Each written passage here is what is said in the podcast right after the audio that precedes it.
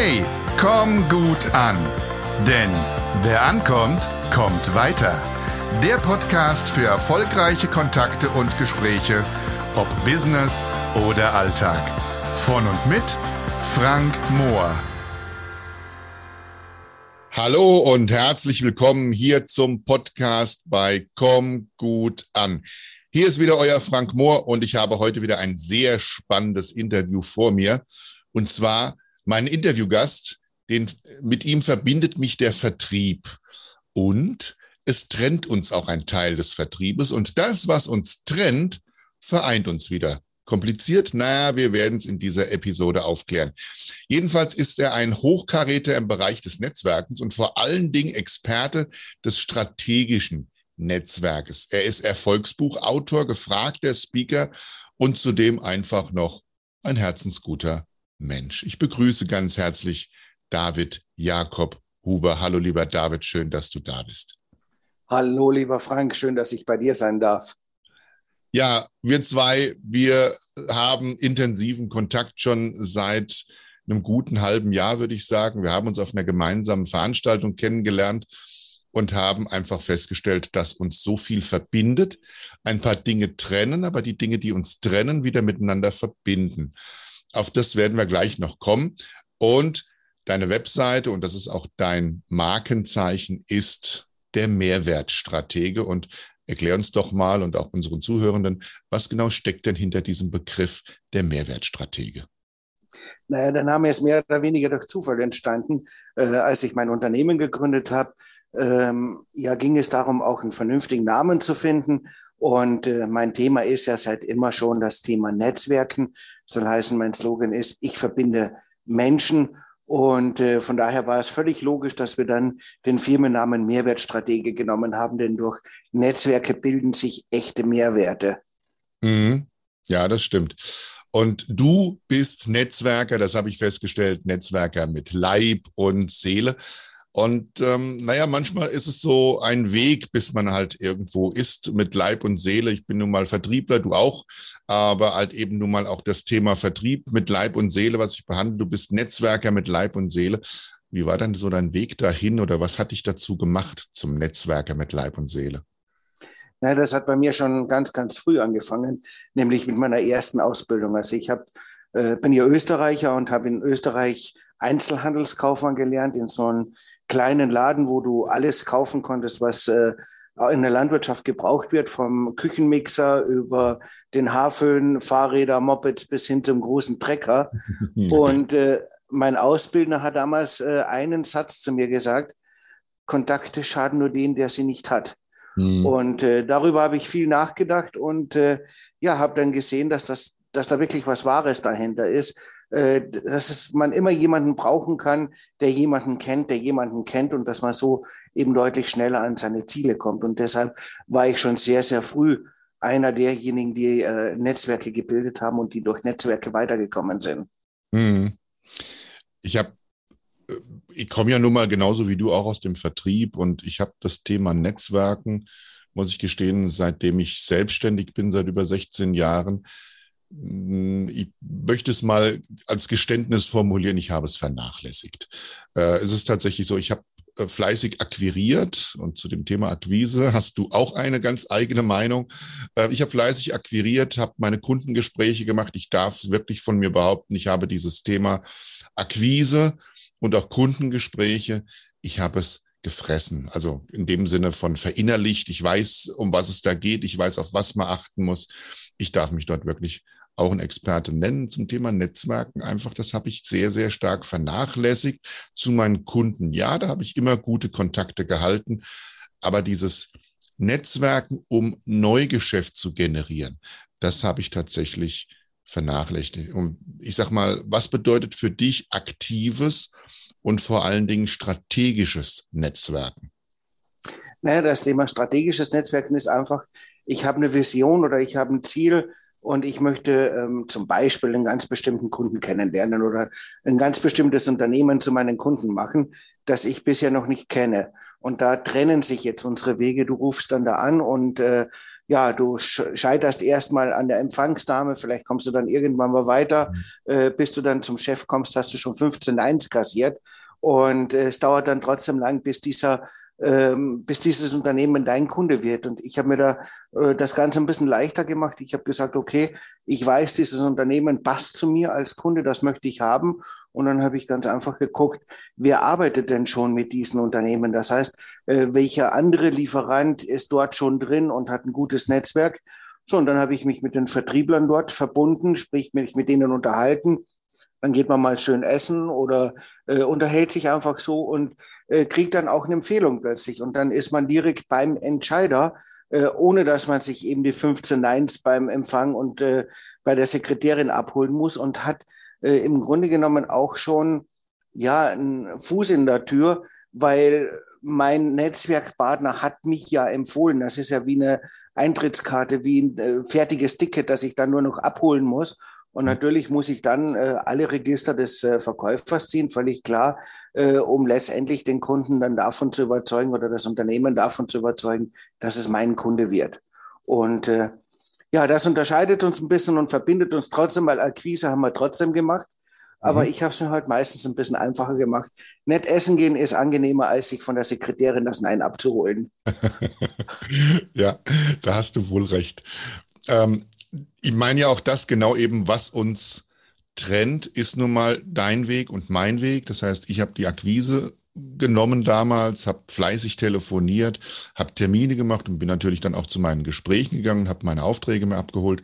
Du hast das Netzwerken gemacht, das heißt, du hast die Kontakte aufgebaut, du hast, wie du eben gesagt hast, du hast geschaut, wer arbeitet schon mit diesem Kunden zusammen und wie kann er einen Kontakt für dich herstellen. Und letztendlich ist meiner Meinung nach mittlerweile, das habe ich verstanden, Vertrieb besteht aus beiden Teilen.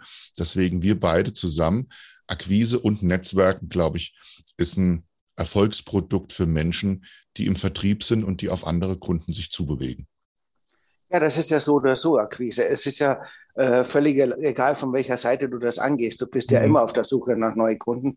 Genau. Das Spannende beim Netzwerken ist halt auch, äh, dass du gerade im Projektgeschäft und im B2B-Bereich äh, durch Netzwerke oft an Projekte kommst oder an Kunden kommst, von denen du noch gar nicht weißt, dass sie deine Projekte sind.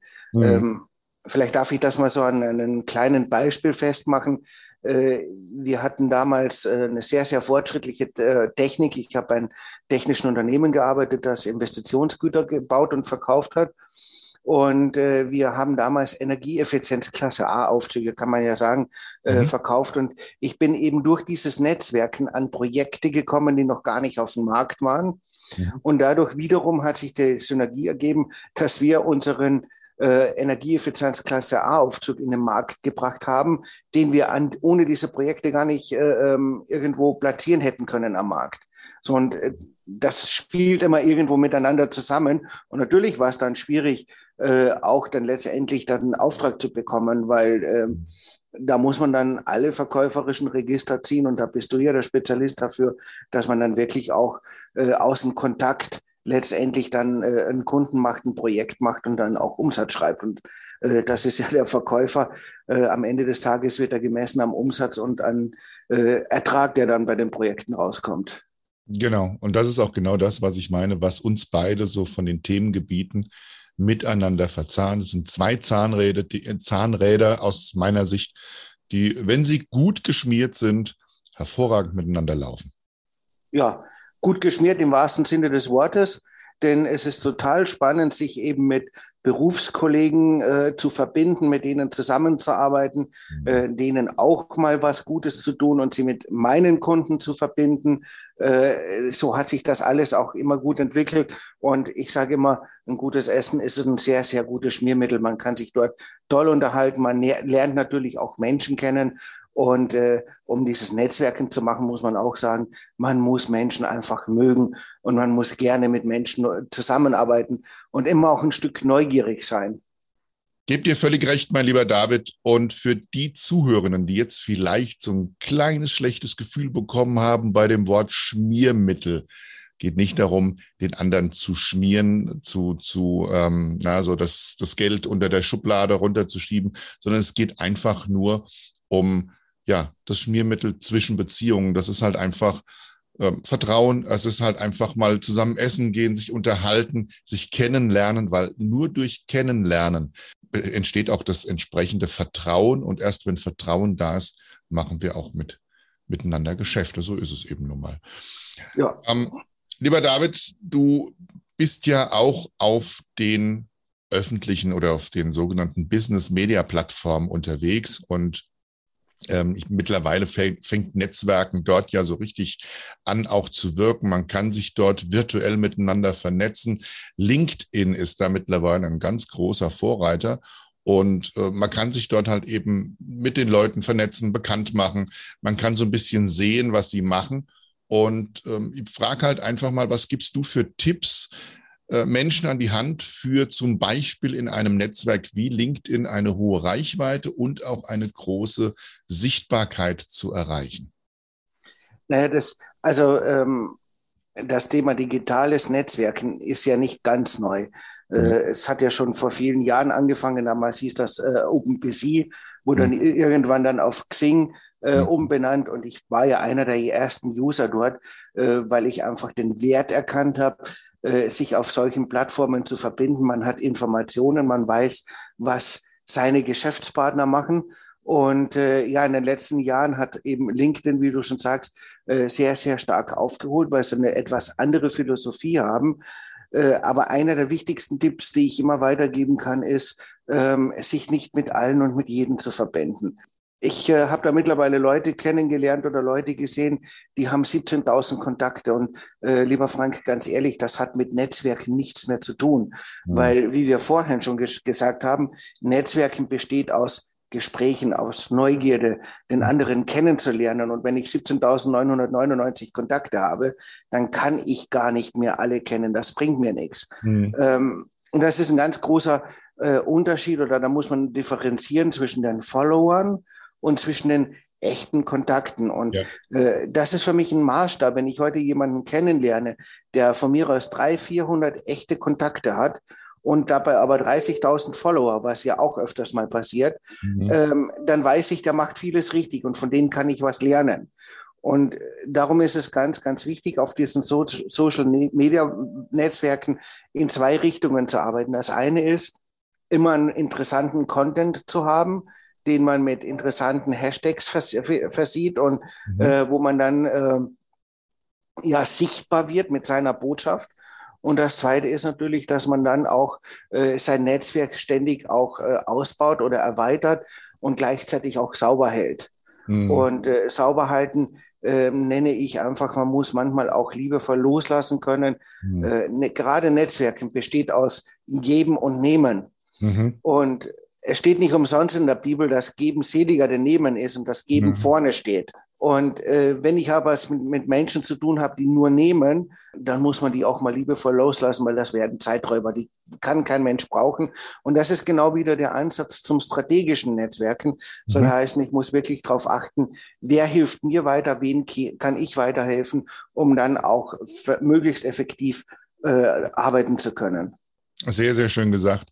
Also Fassen wir einfach mal zusammen, lieber ein qualitatives, kleineres Netzwerk an Menschen, mit denen man zusammenarbeiten kann, denen auch man vertrauen kann, wenn man sie weiterempfiehlt, also keinen Schaden beim Kunden anrichten, die einem selber auch vertrauen und einen auch mal weiterempfehlen oder den Kontakt herstellen. Und das andere ist eben eine große Community zu haben. Das heißt Menschen, die einen einfach äh, folgen, die schauen, was machst du, aber wo jetzt kein aktives Netzwerken entsteht. Wenn wir diese beiden Dinge so beherzigen, einmal Community groß, Netzwerk qualitativ, hm, ich will nicht sagen klein, aber eben in einer Zahl, wo man sagt, damit funktioniert es auch.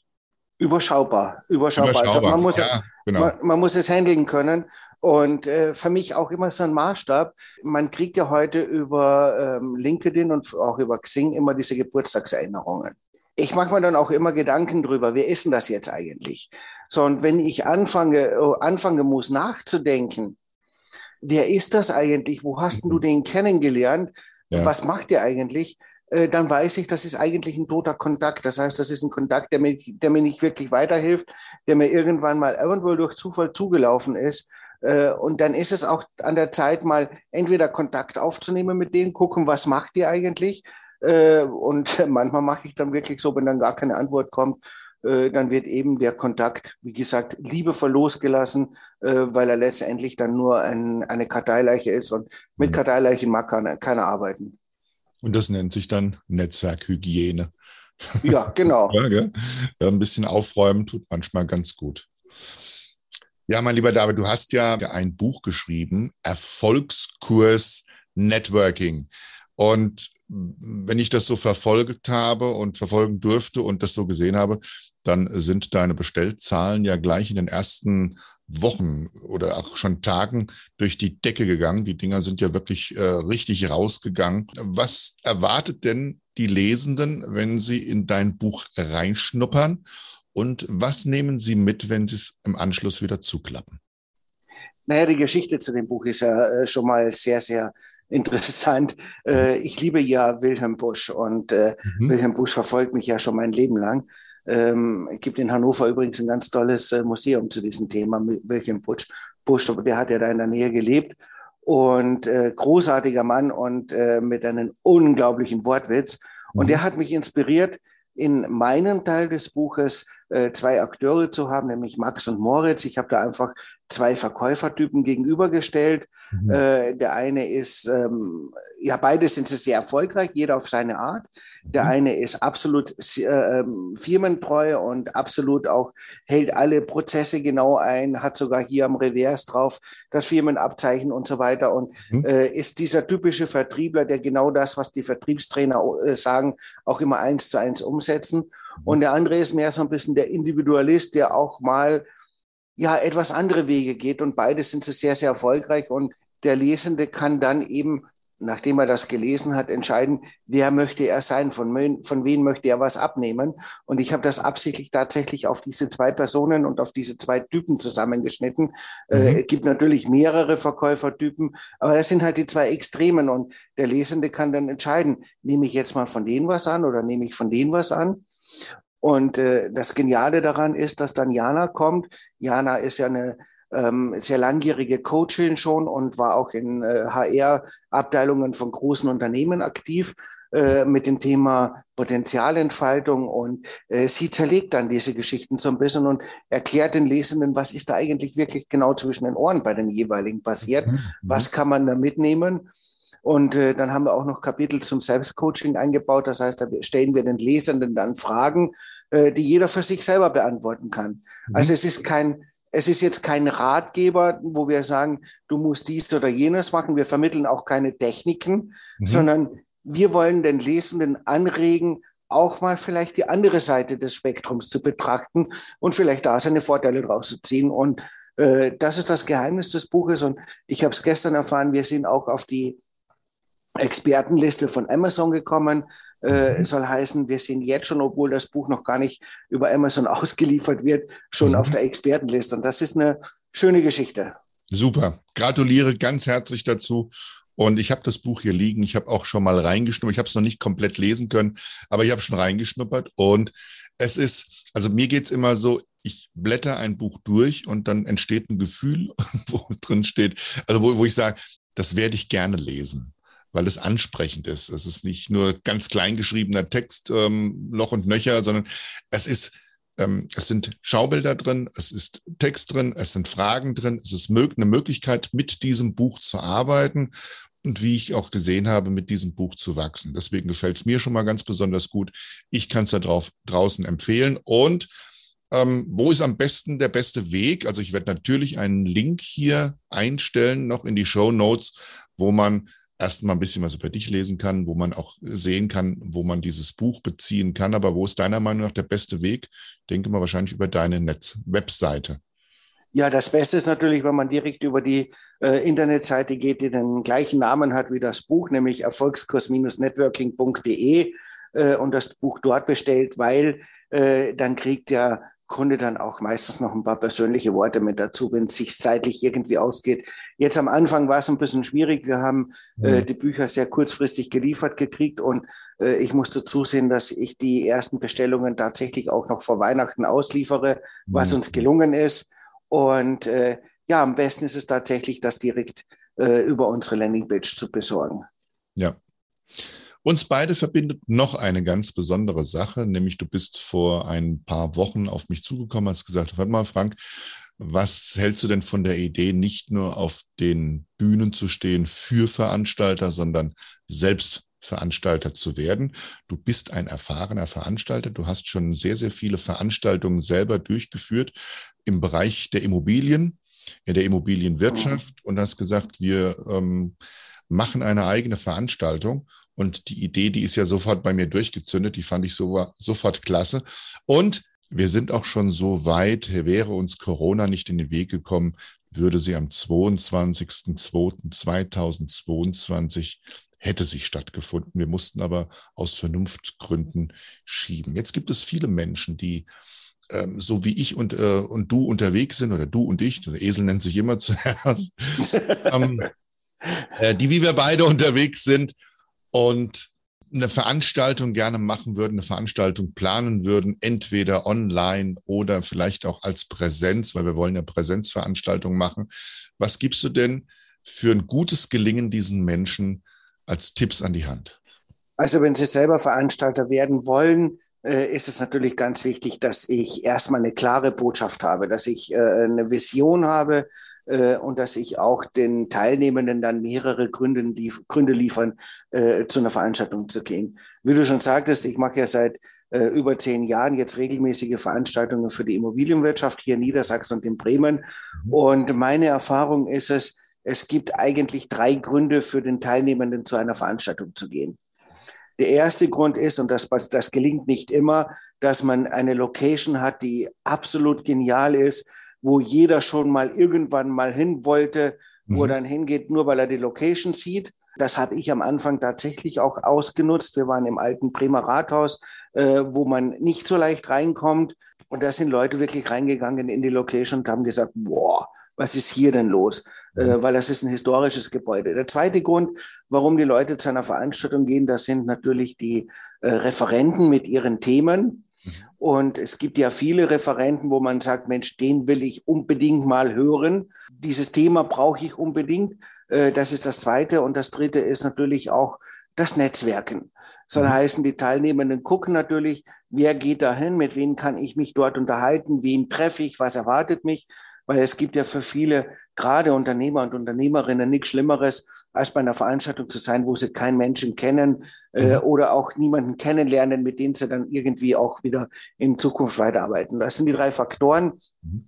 Und ich glaube, mit unserem Symposium für den Vertrieb haben wir alle drei Faktoren sehr, sehr gut erfüllt. Wir haben das Showspielhaus in Hofheim ausgesucht, mhm. äh, eine tolle Location äh, mit auch einer eigenen Geschichte, die ich sehr, sehr spannend finde, nämlich von Industriegebäude äh, ähm, hin zu einem Schauspielhaus, äh, zu einem Veranstaltungsort. Wir haben äh, wirklich hervorragende Referenten wie den Michael Merkel oder den Andreas Müller, du und ich. Also wir sind alle Experten für in jedem Bereich und da bieten wir schon einen echten Mehrwert.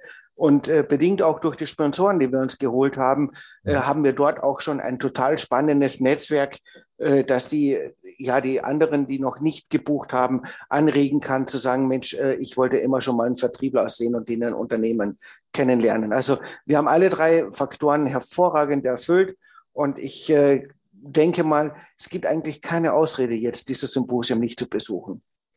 Absolut, bin ich absolut dabei.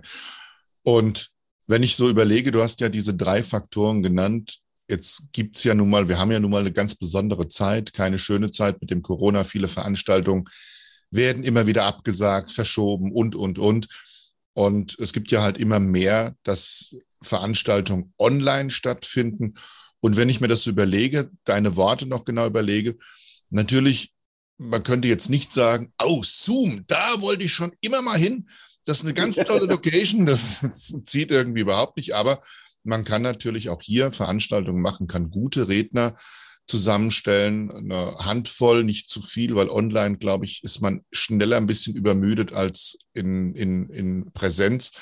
Aber gute Redner zusammenstellen und ich glaube auch ganz wichtig, die Möglichkeit, den Zoom-Teilnehmern zu geben, mal ein bisschen miteinander zu netzwerken, Breakout-Rooms zu nutzen, sie mit zueinander zu führen, also ein bisschen geführtes Netzwerken, glaube ich, kann auch eine Online-Veranstaltung zu einem sehr, sehr guten Erfolg führen. Äh, ja, in der Tat. Also ich hatte ja auch einige Online-Veranstaltungen. Wir haben ja, nachdem äh, Corona aufgetreten ist, haben wir ja den sogenannten Wobi Webdoc erfunden als neues Format.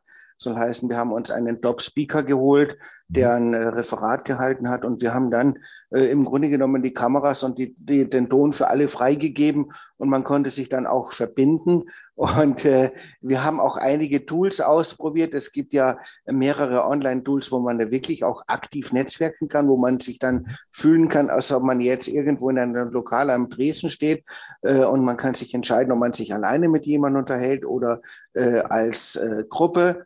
Aber ich denke ganz, ganz offen, es ist äh, gerade bei den Online-Veranstaltungen eine große Verantwortung des Veranstalters, mhm. äh, dieses Netzwerken aktiv zu fördern. Warum das so ist, ist ganz einfach. Wir sind ja alle nicht vor der Kamera geboren. Mhm. Und es ist einfach schwierig für Otto Normalverbraucher äh, mit Mikrofon und Kamera umzugehen und sich da frei zu fühlen und frei zu äußern. Das heißt, wir haben als Veranstalter schon die Verantwortung, den Menschen das zu zeigen, wie es geht und dass es auch Spaß machen kann. Aber jetzt nach 21 Monaten Pandemie stellt man auch fest, mhm. äh, die Leute wollen sich einfach treffen, die wollen gemeinsam ein Bierchen trinken ja. und sich in die Augen gucken, weil eben diese nonverbale Kommunikation einfach eine große Rolle spielt. Und das kommt über die Kamera ganz schlecht äh, rüber kann ich absolut bestätigen. Ich lechze auch wieder nach Präsenzveranstaltungen nach Arbeit mit Teilnehmern im Raum auf einer Bühne zu stehen, wo tatsächlich ich die Leute atmen höre, klatschen höre. Es ist halt einfach eine viel schönere Sache. Ja, wir zwei, wir haben ja, glaube ich, ich würde mal sagen, im Schnitt mindestens einmal die Woche Kontakt. Öfter. Öfter, genau. Ja. Und ähm, wir tauschen uns immer wieder aus und äh, da fliegen oftmals auch so die Ideen hin und her. Das finde ich halt eben so schön. Man inspiriert sich gegenseitig. Du bist ein Mensch mit sehr, sehr vielen Ideen und Möglichkeiten, was ich sehr zu schätzen weiß. Und ein Mensch mit so vielen Ideen, der hat auch bestimmt Pläne für die Zukunft. Was treibt dich denn so jetzt für die nächsten Monate? Naja, für die nächsten Monate ist es, ich will natürlich meine Bühnenpräsenz weiter ausbauen. Äh, ich stehe ja schon sehr viele Jahre auf der Bühne, immer wieder als Veranstalter oder auch als Referent bei Fachthemen. Äh, ich bin viele Jahre durch die Lande gezogen und habe Vorträge gehalten über die Betriebssicherheitsverordnung und mhm. Äh, über diverse andere Themen. Habe dann in den letzten zehn Jahren ganz viele Vorträge gehalten, eben zu den aktuellen Themen der Wohnungswirtschaft und äh, war natürlich als Veranstalter dann auch immer wieder auf der Bühne. Und ich habe jetzt bedingt auch durch die, durch die Pandemie äh, tatsächlich angefangen, Vorträge über das Thema Netzwerken zu halten. Freue mich jetzt gerade äh, tierisch darüber, dass ich ganz viel nachgefragt werde von den Serviceclubs wie Rotary und den Lions, äh, wo man dann Online-Vorträge hält. Äh, aber wie du schon sagtest, gerade wenn du dann auf der Bühne stehst und äh, du die Leute nicht siehst, äh, der eine, der gehend, ist ja genauso wichtig im Publikum wie der andere, der dir mit den Augen nur so wie so eine Kamera nachfolgt. Mhm. Ähm, diese Reaktion, die fehlt einfach. Und das ist auch für uns Referenten und für uns Speaker echt schwierig, das Publikum nicht zu sehen und nicht zu fühlen. Und trotzdem macht es Spaß. Und das Spannende ist halt dann, äh, wenn man dann hinterher nochmal wieder E-Mails und mit Nachfragen kriegt, äh, dann weiß man, dass vieles richtig gelaufen ist. Aber ich möchte natürlich zurück wieder auf die Bühne und mein Publikum äh, wirklich nicht nur Mehrwerte zu bieten über das Thema Netzwerken, sondern das Publikum auch zu unterhalten und zu sagen, Mensch, jetzt habe ich eine Dreiviertelstunde wirklich Spaß gehabt und ich habe nebenbei was gelernt. Und das ist für uns Referenten oder für uns Speaker, glaube ich, der größte Lohn, wenn die, wenn die Zuhörerinnen das dann sagen. Ja, wenn Sie nach Hause gehen und sagen, ich habe etwas mitnehmen dürfen, was mir in meinem Alltag gute Dienste tut, vielleicht etwas hilft, ihn erleichtert, ihn verschnellert, ihn verbessert, was auch immer. Das ist ja letztendlich das, was wir machen. Und äh, auf der Bühne setzen wir halt eben nur mal Impulse und durch unsere Workshops und Seminare begleiten wir diese Impulse dann auch in die Umsetzung und sorgen halt eben auch, dass sich das, was die Leute halt eben gut finden und was sie können, wollen und sollen, dass sich das eben bei ihnen verankert und dass sie es anwenden. Weil es, du kennst ja das auch, gehört ist noch lange nicht verstanden, verstanden ist noch lange nicht einverstanden, einverstanden ist noch lange nicht gemacht. Und das sind ja dieser, diese, diese Kausalitätskette und wir helfen den Leuten ja halt eben so, das zu verstehen, einverstanden zu sein und es auch dann umzusetzen. Das machen ja. wir als Speaker und auch als Seminarleiter, Trainer, Coaches. Ja, und was uns beide auch verbindet, äh, und das finde ich das Faszinierende, dass wir ähm, nicht den Menschen sagen, ihr müsst jetzt dies und jedes machen. Äh, wir beide helfen halt den Menschen, das so ehrlich und authentisch für sich selber rüberzubringen, dass die Menschen einfach ja ihr eigenes Ich-Sein nicht vergessen und ihre Persönlichkeit nicht aufgeben. Und ich glaube, das ist so eine Mischung, die die Vertriebler auch erfolgreich macht, nämlich zu wissen, wie es funktioniert, welche Technik es gibt und mhm. dann auf sich selber runterzuschneiden und zu sagen, okay, das ist interessant, das mache ich, das lehne ich eher ab. Das ist dann jeden seine Entscheidung. Und äh, ich glaube, die Mischung macht es da einfach. Und vor allem immer auch aufmerksam zu sein und beobachten äh, und wirklich zuzuhören, aktiv zuzuhören. Es gibt ja, es gibt ja so eine interessante ähm, ja, Anweisung im Grunde genommen von vielen Vertrieblern. Wenn du jetzt das erste Mal beim Kunden bist, dann nimm doch, äh, was weiß ich, irgendwas Besonderes, was er da im Büro stehen hat. Mhm. Und ja, und red darüber. Ja, das ist so eine Technik. Ne? Und äh, ich habe das tatsächlich live erlebt. Ich war mit einem Kollegen unterwegs. Wir waren dann bei einem sehr großen Wohnungsunternehmen und äh, der Vorstand, der technische Vorstand hatte ein Riesenbüro und in diesem Riesenbüro auch einen riesen Gummibaum, der mhm. wirklich, wirklich schön war. Also ähm, äh, hervorragend gepflegt und ähm, ich bin beim Reingehen schon so, der Blick von, von den äh, technischen Vorstand zu den Gummibaum hat mir schon alles gesagt. Ich wusste, der mag den Baum nicht. Und äh, mhm. ja, mein Kollege ist da reingefallen und hat, ja, und was haben Sie denn da für einen schönen Baum und wie doll der gepflegt ist und kein Staub auf den Blättern. Und dann sagt er, irgendwann wissen Sie, sagt er, den hat mir mein Vorstandsvorsitzender hier reingestellt. Ich hasse dieses Ding wie die Pest. Und am liebsten, am liebsten würde ich Essig reinschütten, dass er krepiert endlich. Und damit war mein Kollege natürlich sofort im Aus. Absolut, ja. Weil ja. das ist halt eben genau das Ding. Wir erzeugen durch die Worte, die wir wählen und das, was wir, auf das, was wir den anderen ansprechen. Wir erzeugen bei dem anderen Emotionen und wir wissen doch gar nicht, wie der zu irgendwelchen Dingen steht. Das ist äh, für meiner Meinung nach immer der beste Weg, von einem Fettnapf in den nächsten zu hüppen. Ja, das ist ja, das ist ja genauso, wie wenn du das, äh, eine neue Beziehung, eine neue große Liebe kennengelernt hast, bist dann das erste Mal bei den Schwiegereltern und die Schwiegermutter hat was ganz Tolles gekocht. Und ja, blöderweise genau das Gericht, das äh, du so überhaupt nicht magst. Und äh, jetzt bist du echt in der Zwickmühle. Ne? Sie hat da mit viel Liebe und mit viel äh, ähm, Aufwand was ganz Tolles gekocht und du sitzt dann da und ja, isst das natürlich aus Respekt und dann fragt sie, na, wie war es denn? Mhm. Und jetzt kommst du darauf an, Farbe zu bekennen. Wenn du sagst, das ist hervorragend und ich liebe dieses Gericht, läufst du Gefahr, dass du das jedes Mal vorgesetzt kriegst. ja. ja, so dann hast du jedes Mal das Problem. Und wenn du dann aber ganz ehrlich und authentisch sagst du und sagst, du, es äh, hat mit Sicherheit gut geschmeckt und es war toll vorbereitet, aber um ganz ehrlich zu sein, äh, es ist nicht mein Favorit. Ich äh, habe das jetzt gegessen und habe auch äh, respektiert, dass das eine ganz tolle, ähm, ein tolles Essen ist, aber äh, für mich bitte nicht wieder.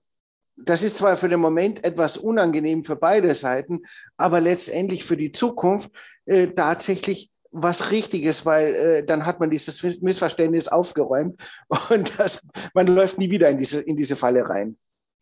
Das ist tatsächlich so. Manchmal muss man halt eben auch mal ehrlich klare Worte reden, um zukünftig halt einfach für Klarheit zu sorgen. Und genau, ja. was du mit auch gesagt hast, hinhören, genau hinhören ist bei den Menschen sehr wichtig, bei den Kundengesprächen, genauso auch wie im Privatleben. Und ähm, ich kenne sie halt und sehe sie und erlebe sie halt immer wieder noch, die, die, die Laptop-Aufklapper, PowerPoint-Jockeys, die Techno-Schwurbler und die Zuquatscher. Es ist tatsächlich, man glaubt immer oder draußen ist immer noch so ein bisschen der Aberglaube, wer im Vertrieb ist, muss gut quatschen können. Ja, natürlich musst du gut reden können, wenn es darum geht, deinem Kunden deine Produkte dann, wenn du rausgefunden hast, was genau du äh, oder genau das, was er braucht, wo seine Pain Points sind und wo du für ihn vielleicht das Pflasterchen draufkleben kannst, dass du dann sagen kannst, so, und ich habe jetzt genau das Richtige für sie und kannst das auch gut verbalisieren. Aber am Anfang gehört erstmal, oder gibt es erstmal die eiserne Regel, eine Frage stellen, Klappe halten, zuhören.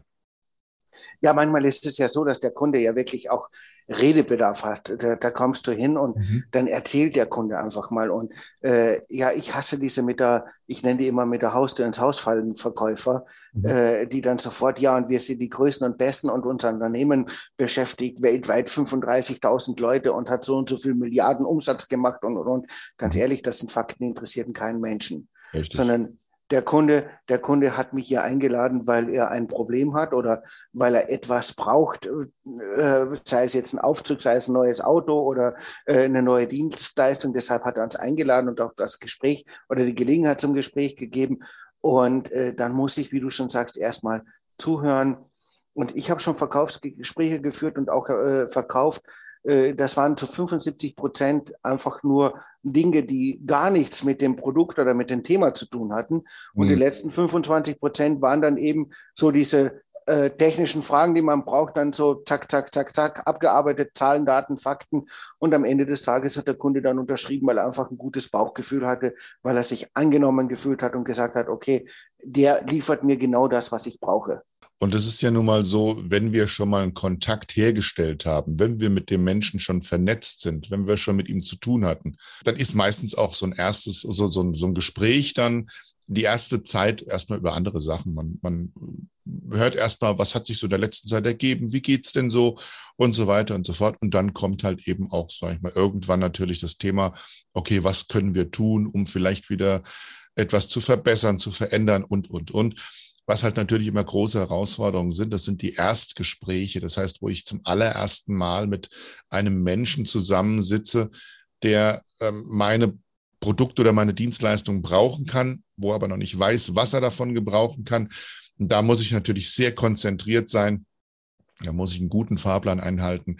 Da habe ich immer meiner Meinung nach äh, mein Motto, Smalltalk bestimmt der Kunde. Wenn er was macht, bitte nicht schroff zurückweisen. Da kann man natürlich auch drauf eingehen, sofern es ein Thema ist, wo ich sage, wo man auch ein bisschen Ahnung hat. Ansonsten, wenn ich sage, es, er schneidet jetzt gerade ein Thema an, wo man keine Ahnung von hat, dann sage ich das auch. Bei mir zum Beispiel, wenn ein Kunde über Fußball reden möchte, ich habe so viel Ahnung von Fußball wie eine Kuh vom Eierlegen. Und dann sage ich halt eben auch, tut mir leid, ich habe von Fußball null Ahnung, da kann ich gar nicht mitreden. Aber ich selber, wie du halt vorhin sagst, ich schneide dann jetzt nicht selber irgendwas an, ähm, weise auf irgendwelche Gummibäume hin oder auf Pokale, die im Regal stehen oder, oder, weil damit kann ich natürlich in eine Falle tappen. Und dann heißt ja. es halt einfach ein gutes, eine gute Beziehung herstellen und dann kann, kann sich viel bewegen.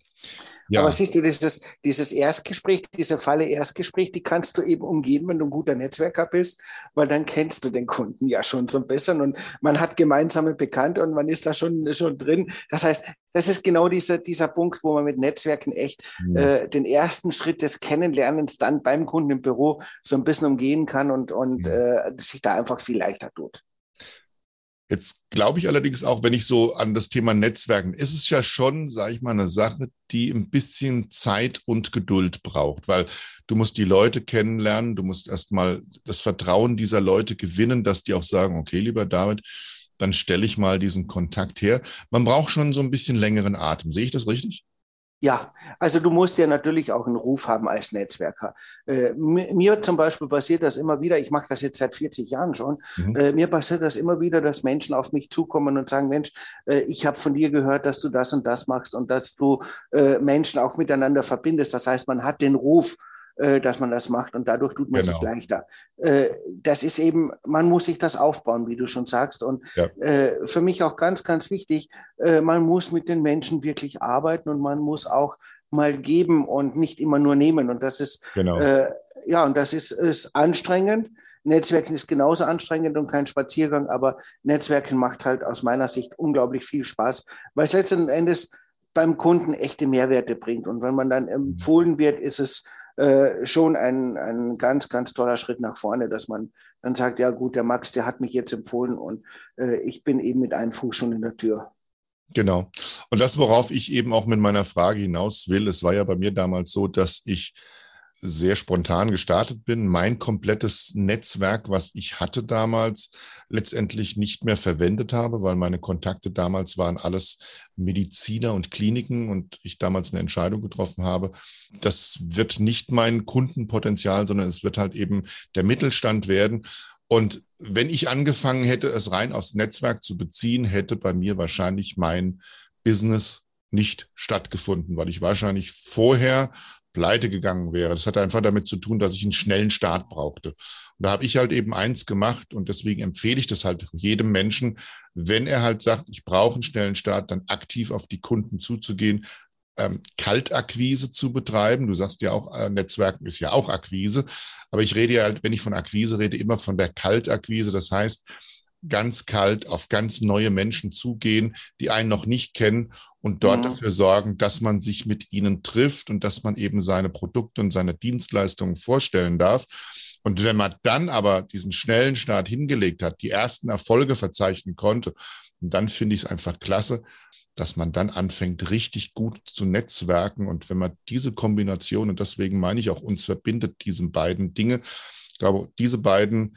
Welten und diese beiden Vorgehensweisen sind meiner Meinung nach ein absoluter Erfolgsgarant, dass man in seinem Business erstens mal schnell einsteigt, zweitens mal lange beständig bleibt. Ja, bin ich ganz bei dir. Und man muss sich dessen bewusst sein, beides äh, kann Schmerzen bereiten. Äh, du weißt ja auch, das habe ich von dir gelernt, äh, dass jedes Nein, das man kriegt, wirklich Schmerzen verursacht. So. Und äh, auch das Netzwerken kann manchmal Schmerzen verursachen, dass man nämlich auch vom Menschen mal äh, missbraucht wird, dass Menschen dann einen dann eben nur benutzen, um äh, gewisse Ziele zu erreichen und einen dann fallen lassen wie eine heiße Kartoffel. Das mhm. tut auch manchmal weh, aber äh, das ist das Risiko des Lebens äh, und das, das Leben ist niemals schmerzfrei. Das muss man sich auch, äh, das muss man sich bewusst sein und mit jeder Enttäuschung wächst man ja auch, und das Wort sagt es ja selber, mhm. Enttäuschung ist das Ende der, der Täuschung. Von daher, äh, ja, es ist immer mit Arbeit verbunden und immer mit einem gewissen Risiko. Äh, und ich glaube, dass die Kombination aus beiden wirklich Spaß machen kann und Erfolg bringen kann. Mhm, genau. Ja, mein lieber David, wir sind es ja gewohnt, ähm, doch immer wieder äh, viele Minuten zu, miteinander zu plaudern, wenn wir miteinander telefonieren. So ein Podcast sagt man ja, man darf in einem Podcast über naja, fast alles reden, außer über 45 Minuten. Äh, ich glaube, wir neigen uns jetzt auch schon so langsam dem Ende dieser Zeit. Aber ich möchte natürlich ganz gerne von dir nochmal so drei, ganz kurz drei deiner Lieblingshacks für ein erfolgreiches Netzwerk haben, für unsere Zuhörenden. Also das Erste ist, und das ist das Wichtigste, immer ehrlich und authentisch zu bleiben. Mhm. Äh, sei immer du selbst und nur dann wirst du Erfolg haben. Wenn du versuchst, jemand anderer zu sein, dann bist du ein Schauspieler mhm. und dann bist du auch äh, nicht mehr erfolgreich. Äh, mhm. das Zweite ist, du musst immer aufmerksam sein und du musst auch immer dranbleiben. Mhm. Das heißt, äh, sich einfach mal zurückzulegen und sagen, mein Netzwerk wird das schon machen, äh, das funktioniert nicht. Und das Dritte ist, und das ist äh, auch so meine Meinung, ständiges Tun, weil wir sind ja beide selbstständig und selbstständig heißt, man arbeitet selber und ständig. Mhm. Und äh, ohne dieses ständige Tun wird man auch nicht nach vor, vorne kommen.